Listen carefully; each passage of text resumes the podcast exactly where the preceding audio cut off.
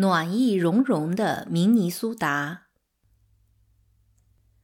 刚到明尼阿波利斯时，我和薇拉在离校园有一段距离的地方租了房子。第二年九月，租约快到期时，虽然手头并不宽裕，我们还是决定买一幢属于自己的房子。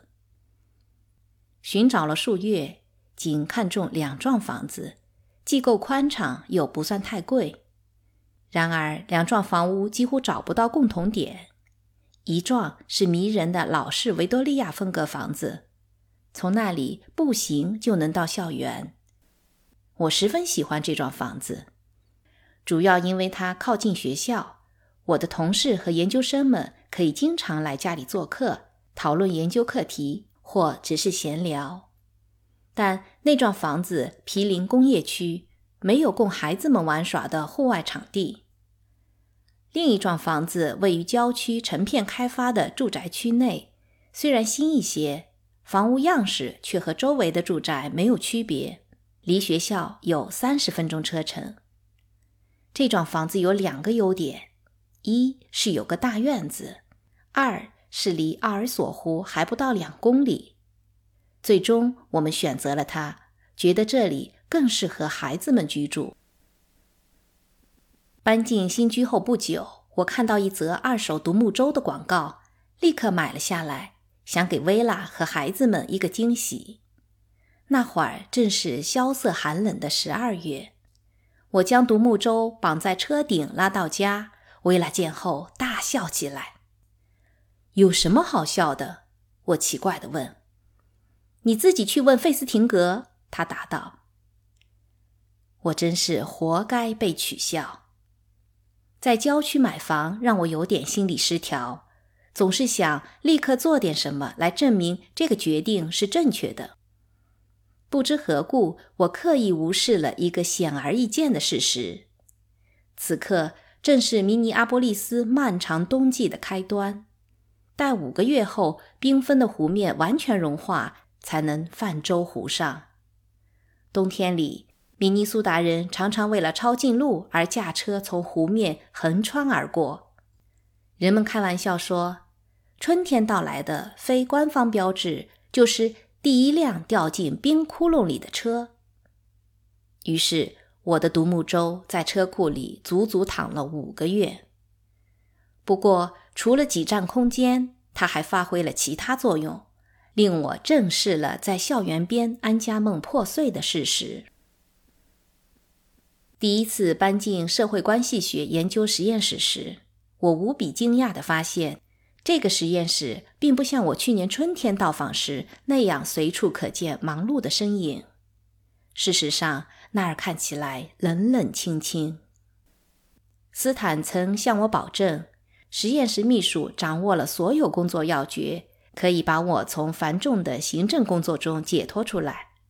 可如今，她已怀孕七个月。正处于半休假状态。更要命的是，实验室里只有寥寥可数的几个研究生。哈罗德和斯坦离开时带走了他们最喜爱的研究生，余下的几个不是忙于做毕业论文，就是已经效力于实验室的另外两位同事达纳·布拉梅尔和本·威勒曼。我该怎么办？我需要一个研究助理。却没有可用之人。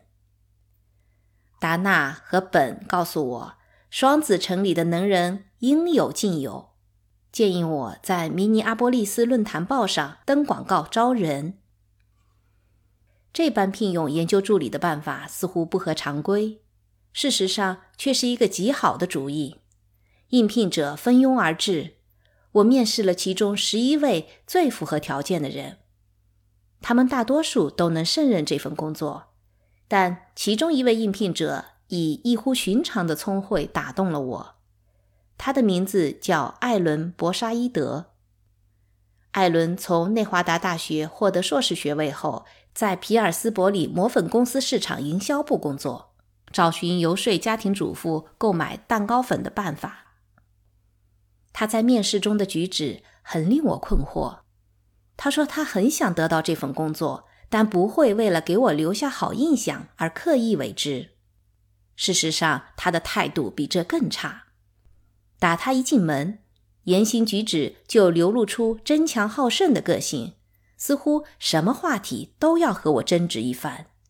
我想，如果我说今天真是个大晴天，他一定会立即反驳：“胡说，快下雪了。”但他无疑是最合适的人选，我决定聘用他。几个月后，我彻底被他的聪明才干折服，催促他去修几门研究生课程，并继续读博士。他照做了，并且以破纪录的速度拿到了博士学位。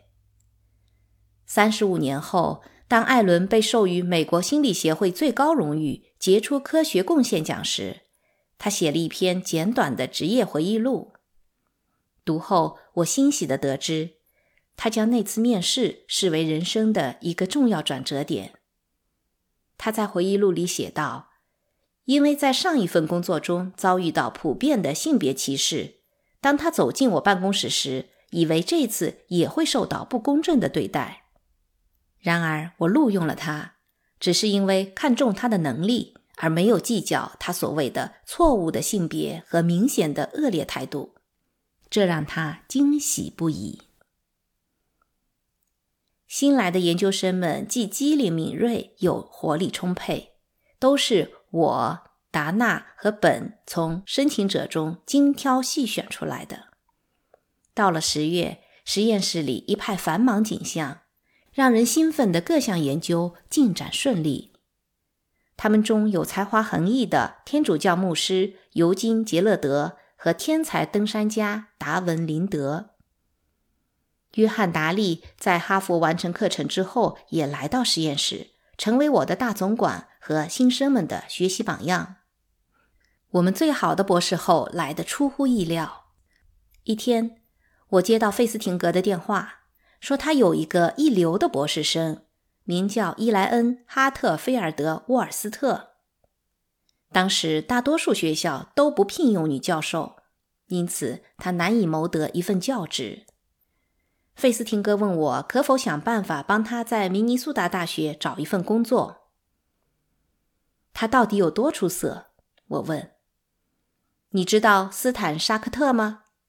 当然了，我说。你知道埃利奥特阿伦森吗？知道一点点吧，我说。他可以同他们。并驾齐驱，费斯廷格斩钉截铁地说：“当时我们系里没有空缺的教职，所以我觉得这事可能没戏。但几周后，我打听到学生活动办公室正在招聘一位研究专员，筹备新生舞会。我立刻给学校教务长打了一个电话。这对你我来说都是千载难逢的机会。”我说。与其临时聘用一个研究人员分析舞会情况，为什么不正式聘用一个熟练的实验社会心理学家呢？他可以从中找到有趣的东西，把这份工作做好的同时，说不定还能发掘出具有科研意义的课题。如果你聘到合适的人，我们实验室也可以与之合作。这样，不仅你得到了一个能干的科研人才和顾问，我们也多了一位好同事。好主意，主人说：“你有什么人可以推荐吗？”还真巧呢，我说。接着，伊莱恩就来到了明尼苏达大学。事实上，他确实利用这次任务进行了一项关于大学生约会偏好的突破性研究，发表在《社会心理学》的顶级期刊上。我们在实验室里给他安排了一间办公室。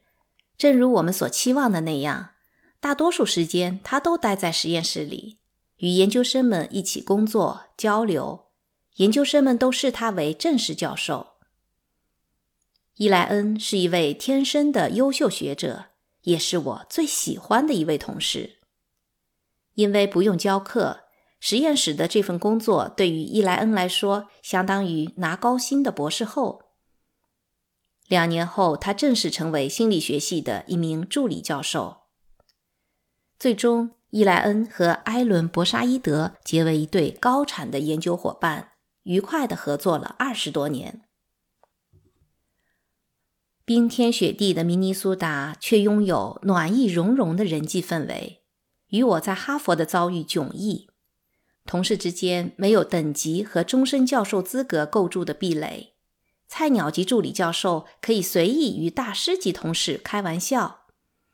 在这里，你可以见到斯塔克·哈萨维，他设计了明尼苏达多项人格测试，这是有史以来最重要的一项人格测试。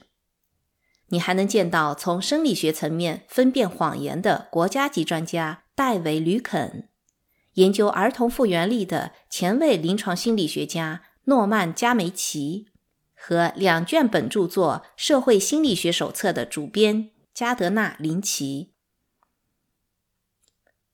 明尼苏达多项人格测试由明尼苏达大学教授哈萨维和麦金利设计的一种人格测试，被广泛运用于犯罪调查、职业选择等多个领域。